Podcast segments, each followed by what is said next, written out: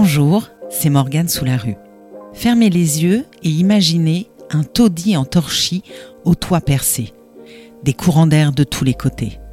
Un espace trop petit pour manger tous ensemble. Des lits de fortune où l'on s'entasse. Croyez-le ou non, ce que je vous décris est une scène qui est loin d'être rare à Rennes dans les années 50 la ville connaît une effroyable crise du logement et les conditions de vie sont rendues encore plus difficiles en 1954 à cause d'un hiver terriblement rude. Autant d'éléments qui poussent la municipalité à ériger une cité d'urgence à Clenay, au sud-ouest de Rennes, sur des terres humides où les bouchers faisaient auparavant paître leurs troupeaux. Un quartier est né. L'histoire de la cité d'urgence de Clenay débute le 1er février 1954. Ce jour-là, un jeune curé dénommé Henri Grouès s'apprête à prendre la parole sur l'antenne de Radio Luxembourg alors qu'une terrible vague de froid s'abat sur la France. À Paris, le thermomètre est tombé à 15 degrés en dessous du zéro. Et à Rennes, la température minimale est à moins 10 degrés. Élu député sous l'étiquette du mouvement républicain populaire, Henri Grouet siège à l'Assemblée nationale de 46 à 51. Mais l'homme d'église n'apprécie pas vraiment le rituel parlementaire et il préfère s'investir dans l'animation d'une communauté caritative tournée vers les plus démunis et les sans-logis, les compagnons d'Emmaüs. Vous l'avez bien sûr reconnu, Henri Grouès n'est autre que l'abbé Pierre le 1er février 1954, il pousse un cri du cœur sur les ondes. Mes amis, au secours. Une femme vient de mourir gelée cette nuit à 3 heures sur le trottoir du boulevard Sébastopol, serrant sur elle le papier par lequel, avant-hier, on l'avait expulsée. Chaque nuit, ils sont plus de 2000 recroquevillés sous le gel, sans toit, sans pain, plus d'un presque nu. Devant l'horreur, les cités d'urgence, ce n'est même plus assez urgent. L'appel est largement entendu et provoque un élan de solidarité et de dons sans précédent en France. Henri Fréville, le maire de Rennes, embraye tout de suite le pas de l'abbé Pierre. Même s'ils ne se connaissent probablement pas encore, les deux hommes ont beaucoup en commun. Leur prénom déjà, mais aussi des faits de résistance pendant la Seconde Guerre mondiale et une même sensibilité politique. L'urgence du moment pousse donc le maire à répondre à l'appel lancé par l'abbé Pierre. Soyons honnêtes, Henri Fréville dispose déjà dans ses cartons d'un plan, dit le maire. Il a été adopté le 1er janvier 1954 par le Conseil municipal de Rennes, un mois avant le discours de l'ecclésiastique donc, et prévoit l'achat de terrains clenais pour y ériger des logements sociaux. Et c'est vrai qu'à Rennes, la situation est particulièrement critique. La reconstruction d'après-guerre avance lentement et la crise du logement est profonde d'autant plus profonde que Rennes accueille beaucoup de familles de réfugiés qui vivent dans des camps comme celui installé près de la caserne Marguerite sur le boulevard Clémenceau. Le parc immobilier rennais est d'autant plus sous-dimensionné que la ville doit en plus faire face à la mutation économique des campagnes bretonnes qui se traduit par un important mouvement d'exode rural. Il faut loger tous ces nouveaux habitants qui viennent s'établir dans la capitale bretonne, environ 25 000 depuis la fin de la Seconde Guerre mondiale. Où les loger C'est la question. À Rennes, le sociologue Louis Gruel décrit des familles qui s'entassent dans des greniers, des celliers, des caves, des carcasses de wagons, des taudis aux murs lézardés et aux toits éventrés, des baraques en bois et en tôle ondulées, des poulaillers transformés, des immeubles dégradés ou sinistres et menaçants ruines. Le 24 février 1954, l'abbé Pierre se rend à Rennes. Sa visite correspond à l'ouverture du chantier de la cité d'urgence. La veille, des bulldozers déployés par le 6e régiment du génie ont commencé à préparer le terrain sur lequel seront construits les futurs logements. Le quotidien La Croix rend compte de ce déplacement et insiste sur les hautes personnalités venues l'accueillir le cardinal Clément Roch, archevêque de Rennes, ainsi que le maire Henri Fréville sont de la partie. Il insiste aussi sur l'immense popularité de l'abbé, qualifié pour l'occasion d'apôtre des sans-abri. Depuis son appel lancé quelques semaines plus tôt, il est en effet devenu une vedette nationale.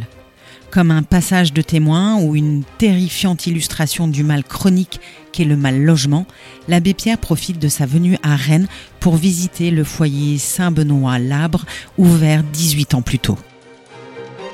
La cité d'urgence sort de terre le 21 mars 1954. Les travaux ont été extrêmement rapides, quelques semaines seulement, et ont associé acteurs publics et privés sous la gestion directe de la coopérative La Ruche Ouvrière.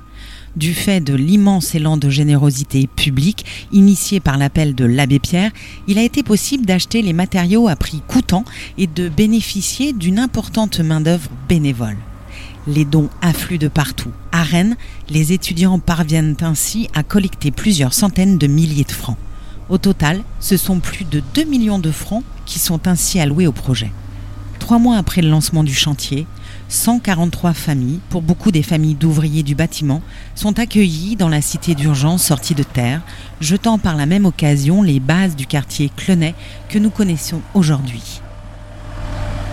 Viendront par la suite d'autres programmes d'habitation à loyer modéré, comme en 1957 avec la Cité de l'École, également appelée le Grand Bleu, une barre de 9 étages et 144 logements imaginés par l'architecte Georges Mayol et inspirés du célèbre Le Corbusier.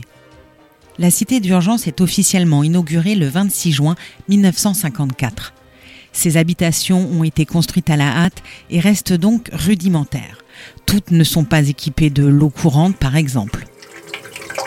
L'isolation thermique fait également bien souvent défaut et il n'est pas rare qu'en hiver les vitres se figent de glace. Le chauffage est assuré par un poêle à charbon et les désagréments causés par l'humidité sont importants. Nombreuses sont les pièces à être rapidement infestées par les moisissures et les champignons. Ces conditions pourraient paraître aujourd'hui indignes. Elles sont révélatrices de l'ampleur de la question du mal logement dans la France des années 50.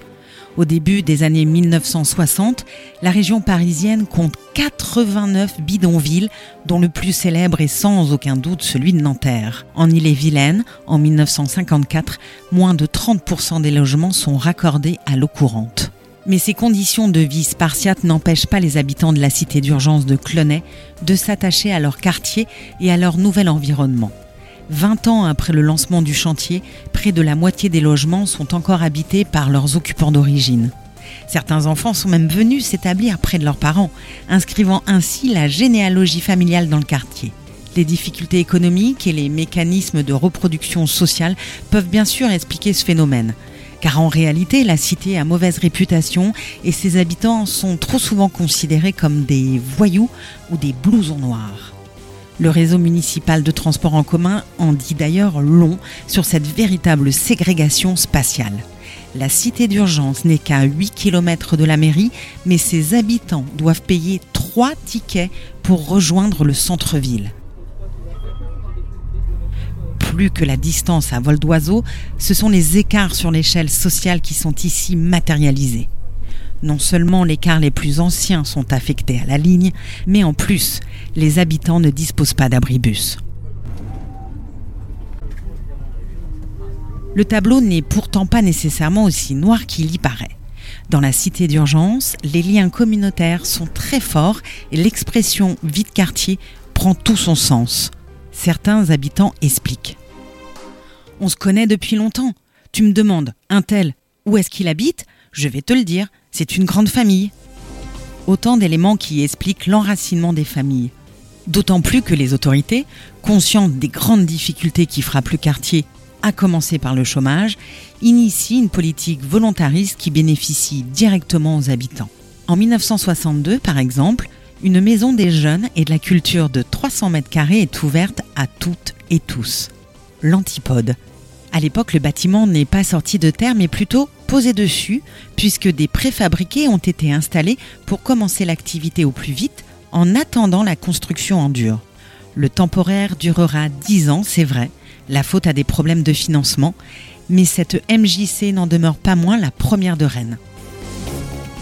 L'histoire de la cité d'urgence de Clenay reflète l'histoire des années 1950. C'est l'histoire de populations qui fournissent les bras indispensables à la croissance, mais qui ne parviennent pas à accéder au confort de cette modernité que l'on affirme encore aujourd'hui triomphante. On pense tout particulièrement à l'usine Citroën de la barre Thomas, route de l'Orient, ouverte en 1953 et employant 1500 ouvriers. Cette histoire, c'est également celle d'un problème qui continue encore et toujours de persister, le mal logement, premier révélateur des inégalités sociales. Clenay, Cité d'urgence, un récit écrit par Erwan Legal. C'était Morgane Soularue. Je vous dis à bientôt pour un nouvel épisode de Raconte-moi Rennes, votre série de podcasts sur l'histoire de notre ville.